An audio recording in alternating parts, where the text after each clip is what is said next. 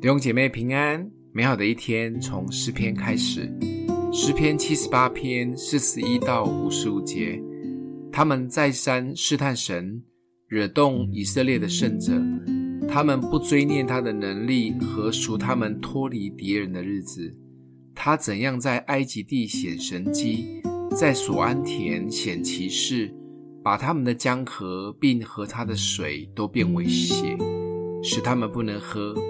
他叫苍蝇成群落在他们当中，踹进他们；又叫青蛙灭了他们，把他们的土产交给马扎，把他们辛苦得来的交给蝗虫。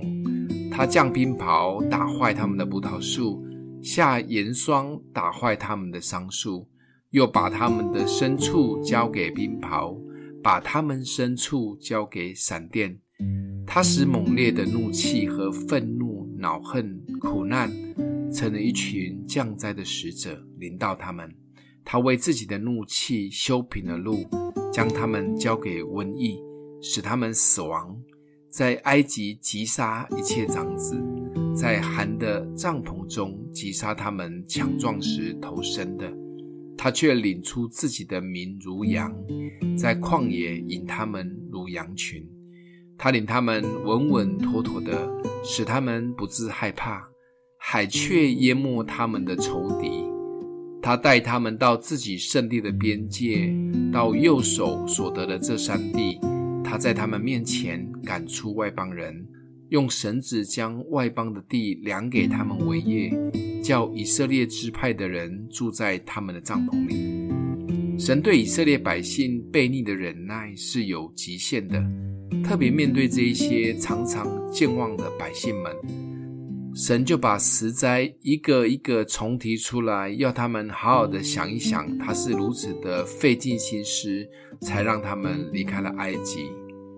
这十灾里面，其中的灾难有一些还蛮残忍的，甚至最后用海淹没了敌军。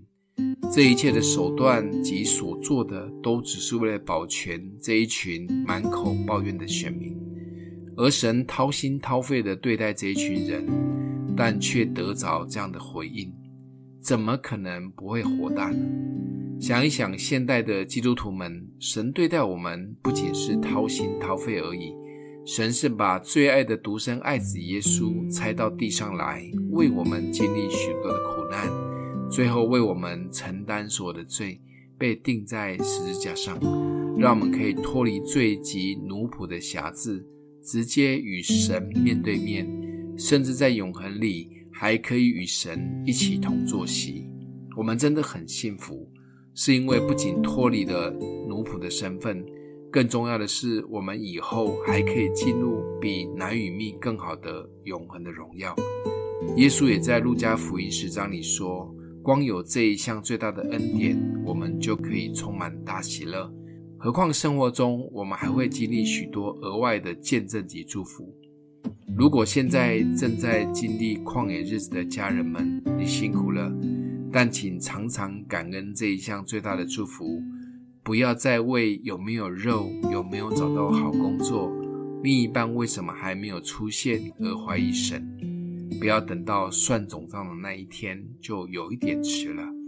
今天默想的经文在五十二节，他却领出自己的民如羊，在旷野引他们如羊群。我们一起来祷告：爱我们的父，让我们常常思想你奇妙的恩典。不管现在光景如何，经历什么样的环境，总是回到这个信仰的核心，挪去我们一切愁烦。奉耶稣基督的名祷告。欢迎订阅分享，愿上帝祝福你哦。